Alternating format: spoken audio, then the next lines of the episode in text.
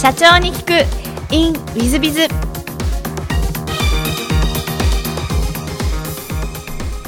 ィズビズの新谷です。先週の続きをお聞きください。でロシアからやられて戻られて普通はそれでまた司会業に邁進するのが普通ではないですか。でもその株式会社エヴァを設立してどうしてそういうふうに思われたの？かあのまあもちろんそのよしこれであのずっと続けられるぞと思ってもうもちろん再開をしたんですね。で再開をしたところでちょっと試しに周りの方に「いや僕ね」って「実は金の糸顔の中に入れたんだよね」ってあの喋ってみたんです。そしたらみんな椅子から転げ落ちるんですね。はあって何？って顔に金の糸入れたって。ねどどういうこと？みたいな。ね何のために？とか。もうものすごいね質問がこういろんなこと言われて面白いなと思ったんですね。まあそりゃそうですよね。僕もテレビを見てもうあの本当に腰を抜かすほどびっくりしたように今度は弦に 金の糸を入れた。でしかも男のあのが金の糸を目の前に入れたってなんかわけわかんないことを言ってるわけですからみんながこうびっくりするわけでそれ見てあれ？これってもしかしてなんか仕事につながるかもなっていう思いがあってで中には入れたいとか興味があるとかっていう人が本当に出てきたんですね。それでもうさっさとあの司会の仕事はやめてあの株式会社をあの平成15年に立ち上げてそれであのロシアでしかできない技術だって聞いていたのでだったら連れていくしかないなと思って僕は添乗員みたいになって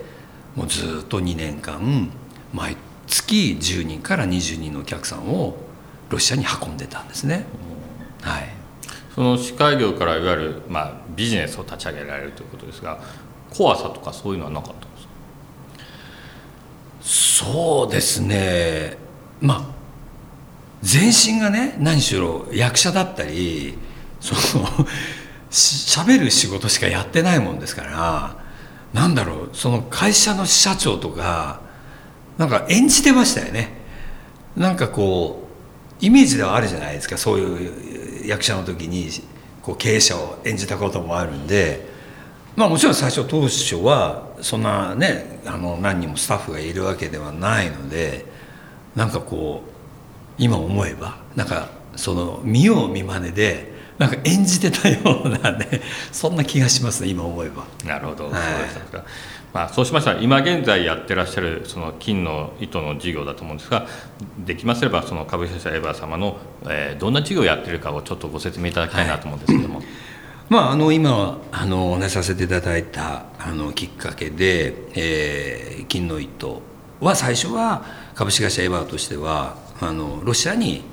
えー、お客様患者様をお運びするという事業を中心にやってたんですねところが、あのー、ずっとこうお客様を連れていくうちに「ちょっと待てよ」と「日本のお医者さんの方がこれ絶対器用なんじゃないか」と「なんとか日本で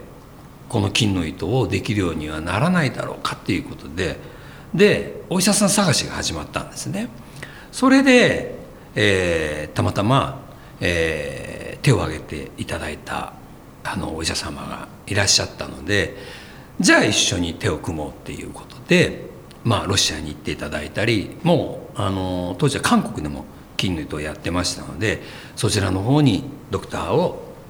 お連れして、えー、そこで研修を受けていただいて日本に戻ってきてから、えー、散々モニタリングをしてそれで、えー、2004年からえベル美容外科クリニックっていうクリニックをあのオープンさせていただきまして。それで最初は宮益坂でやってたんですけれども、えー、今は、えー、2014年に道玄坂の方に引っ越してきまして、まあ、今に至ってますけれどもまあ2万人以上の方々に結果やっぱり金の糸を、えー、受けていただいて、えーまあ、おかげさまで本当に一人のクレームもないというのがもう本当に、えー、声を大にしてうちがあの皆さんにおすすめできる施術だということをね、えー、できるゆえんだと思ってます。でまあエヴァはそれ以外に、えーまあ、美容関係のドクターズサプリであるとかドクターズコスメとかっていうものを、えー、作ったりして、えーまあ、販売をさせていただいている、まあ、主に、えー、美容クリニックの運営を、えー、主としてやっている会社でございます。はいありがとうございますあの女性の経営者も数多く聞いていただいていると思いますので、はい、ご興味あられる方はもしよろしければエヴァさんに行っていただければなと思ってるんですけども、はい、ちょっと全く違う質問をさせていただければと思ってます、はい、えー、好きなもの好きなことを事前にお聞きしたら粉もんマラソン 仕事とおっしゃっててまあ一番私が興味持った粉もん。粉もん。粉もんって例えばどんなものがお好きなんですか？もう代表的なお好み焼きですよね。ところがその名古屋にいる時にお好み焼きしかなかったんですよねでもんじゃというものを東京に来て初めて知りましてハマりましたね。月島のもんじゃ屋さんほとんど行きましたね。あ月島のもんじゃ屋全部行くのはちょっと難しいぐらい件数あると思うんですけど、まあ、ちょっと大げさですけれども、うん、まあでも本当に行きました。えーとうん、30件とかいやいやもう全然行ってますね。あそうですか、まあ、それであのもう今でもですけどねやっぱ好きなところとか、はい、気に入ってるところが、まあ、そのあの多く回ったところでありますので、はい、まあ、今でも時々行ってますし。そうですか。私も佃に住んでたことなんで実は僕の一番得意なのはもんじゃ作ることだと。素晴らしい。あのなんですがちょっとどうでもいいこと今喋ってしまいましたけど奥が深いですよね。じゃあ相当じゃあお作りになるのお上手でいらっしゃるんじゃないですか？うんでもやっぱ食べるのが好きですね。あのいくらでも食べれるじゃないですか、はい、やっぱお好み焼きとか焼きそばは基本的にねそんなに何種類も食べられないんですけどもんじゃだけだったらいくらでも食べられるっていうね趣味であのバーベキューとかもやってるんでなんかねその場で作った出来たてのものがとにかくやっぱ好きなんですだからもう鉄板も大好きですしまあ一番それでもやっぱ好きなものがやっぱ粉もんかな。はい、ちょっとあの名古屋ご出身愛知出身の方にしたら珍しいパターンだろうかなと思うんですけども。まあね高校時代中学か時代から、まあ、これはもうよくどこのね、あのー、県でもあると思うんですけど学校帰りにこうなんか食べて帰るじゃないですか。ご飯の前にちょっとお腹が部活が終わってからね。でもそこで行ってたのがもうもうお好み焼きさんばっかりでしたもんね、うん、お好み焼き屋さん。お好み焼きばっかりです。うんもう本当に何にも入ってない生地だけのもうペラペラのなんですけどなんかこうソースとねもうあの削り節ともう青のりがかかってるだけでねあの和コードはあれが楽しみでしたね。100円がなんかでしたもんね。なるほど、はい、私の高校の時はもうもう東京なんでもんじゃがあったんでですねあれでしたけども。そうですか。ちょっとびっくりした話ででもう一つあの座右の銘もお聞きしてまして一位が万事運は自分のもの縁とはお互いのもの縁を大事にする人が運気を上げることができる。ということで、はい、大変奥深いおあの座右の銘でいらっしゃるんですがこちらを選ばれた理由っていうのは何かございますか？あの一時が万事に関してはもう常々日々思うわけですよね。もうやっぱりこう自分の行動指針といいますかもう何て言うんですかね。あの無意識レベルでいろんなことをできるようにやっぱりなっていないとなんて意識的にその動くことってなんか本物じゃないっていうかね。こうやっぱり会社っていう一つの組織を持ってますからあの僕がなんかこうなんていうんですかねできないことを進めてもやっぱり結局伝わらないしもう全てが全部その人格というかねつながっているんだなっていうことで僕は自分の戒めのためにもうあの全て一時が万事だよっていうことをね常にやっぱり思ってますよね。やっぱりその運はやっぱり自分のものってそうじゃないですか。運ってやっぱりこうラッキーって言われることもねこう手に入ったりすることっていうのは基本的にそれはもう自分にその降りかかってくることでまあ運が良かったなとねいう言葉。これ自分のものにでも縁っていうのはお互いのものですよね。お互いつながるっていうことでその縁が生まれるっていう。でもその縁を大事にしていけばいくほど逆に運が開けてくるというかね。それはもう役者の時は全くこんなこと考えてなかったですね何しろ自分がスポットを当たりたかったわけであのまあ人なんかどうでもいいっていうと語弊がありますけれどもやっぱりいかに自分が目立つかっていうことがやっぱりある意味大事ですよね役者にとっても。だけどこういうふうに経営とか会社っていう形になるとこれ自分にスポット当たっても何の成果もやっぱり上がらないわけですよね。じゃなくて周りにスポットを当てるというね周りの人たちをその主役にしていって、まあ、僕はプロデューサーですね演出家ですよね。だからそれってそういうことをその縁とかっていうことを大事にしていくと本当に運もどんどん広がっていくとか、えー、上昇していくんだなっていうことを本当にあの会社をやっぱり経営させていただいてから、えー、いろんなことがやっぱり分かってくるようになったのでまああのそのことっていうのはすごくやっぱ大事にしてます。なるほど、はいじゃあ社長業やられてるから分かったことみたいなやっと人並みになった。あり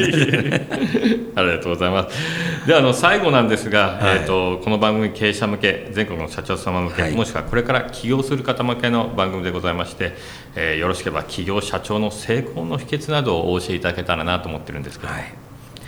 あの振り返ってみたら役者をやってる時は一生懸命だったんですね。本当に一生懸命だなんとか有名になりたい。まあまあスポットライトを自分に当ててたわけですけれども。でやっぱり司会をやってる時も一生懸命やってたし。でたまたま金の糸というものに出会って自分が会社を経営するようになってこの素晴らしい美容術を、まあ、世の中の人たちに広げていきたいという思いになった時にすごく役者をやってたこともその司会をやってたことも今の自分が会社を経営していることにものすごく役立ってるんですね。あ過去って変えられるんだなっていうね。何か一生懸命やってればあの時に無駄だと思ってたその過去が生きてくる。決して無駄になってない。本当によくねあの肥やしとかいろんなそういう表現をしますけれども本当にその一生懸命今目の前にあることをやっぱ一生懸命やってきた結果僕も金の糸を広げる仕事をね やるなんて思ってもいなかったけれどもでも今めちゃめちゃ幸せですね。自分だけじゃなくて本当に周りの人たちもなんか幸せにね少しできてるかなっていうねなんか役者やってた時にいろんな人たちにちょっと迷惑をかけた思いもあるんですけれども、まあ、今は少しなんか世の中にちょっとなんか恩返しをね少しだけなんかできてるような気がして、まあ、この素晴らしいあの仕事を通じてねもっといろんな人に貢献できたらななんてねあの今本当に思ってます。はい、ありがとうございます。あの大変素晴らしいお話をいただきまして、ありがとうございました。えー、リスナーの皆様も本日はお忙しい中お聞きいただきまして誠にありがとうございます。ぜひあの皆さん参考にしていただければと存じます。えー、渡辺社長様本日はどうもありがとうございました。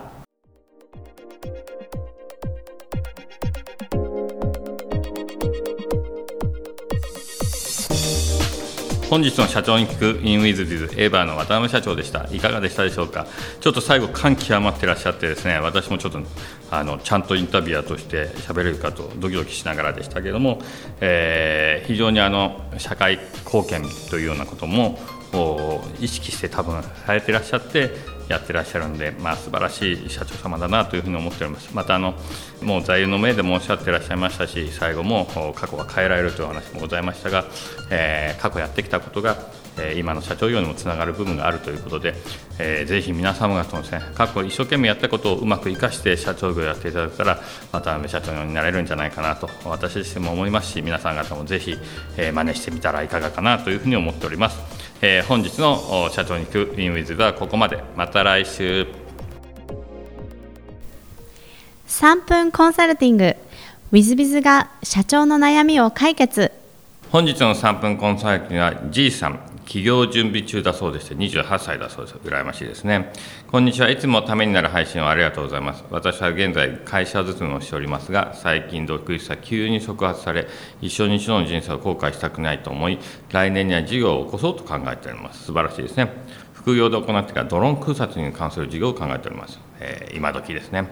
妻に話した快く挑戦を応援してくれたことが嬉しく、やはり事業を軌道に乗せ、家族にも贅沢をさせてあげたいと思います。友人は企業段階から上場を目指すと高い志を持っており、私もどうせやるならそれぐらいの気概を持つべきだと考えております。一方、上場を目指すのではなく、ある程度事業を育てたら売却して、まとまった資金を得て、また別の事業を展開するという考え方もあると聞きました。まだスタートもしてない段階で気の早いお話なのかもしれませんが、企業時点からどのこのどちらの道を選ぶか決めた方が良いのだろうかと疑問を思いました。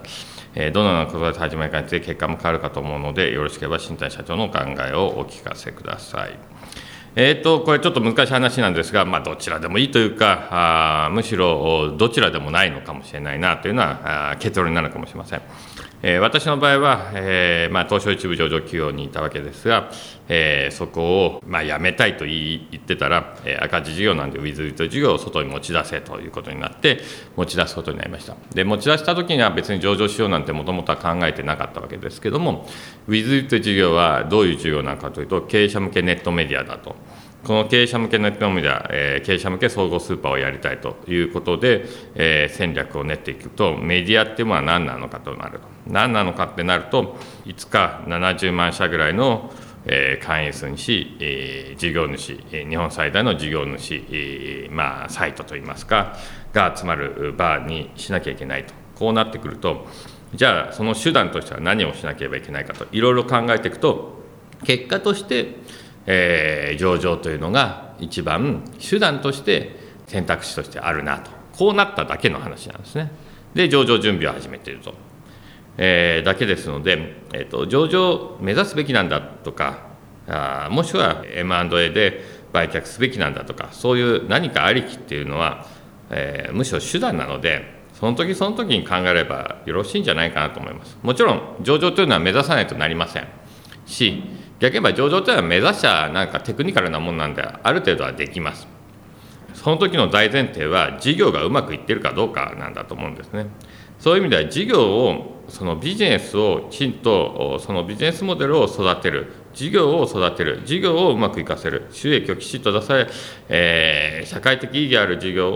をやっていくことの方が実を言うと上場するよりも重要なんじゃないかな。結果としての上場なんだと思いますしむしろ上場した後の方が、えー、上場というのは重要ですので、えー、そういう意味でいきますと、えーまあ、こっちを目指すべきとかあっちを目指すべきというのはあのご自由にされたらいいんじゃないかなと思います。また私のあの師匠が前に言われたことですが、えー、事業は社長の好みにしかならないというふうに言われました。まあその通りだと思いますのでそういう意味では売るとかあ上場するとかそういうのはどちらでもいいんじゃないかなと。結果論でしかないというような気がいたします、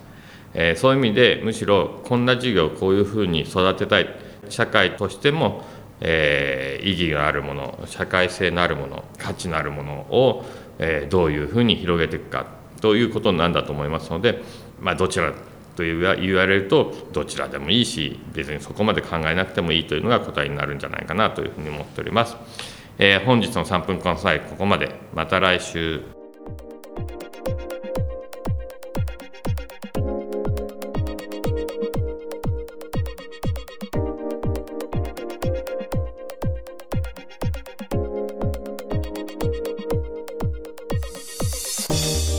最後までお聞きいただきまして誠にありがとうございました。本日のポッドキャストはここまでになります。また来週。お楽しみに。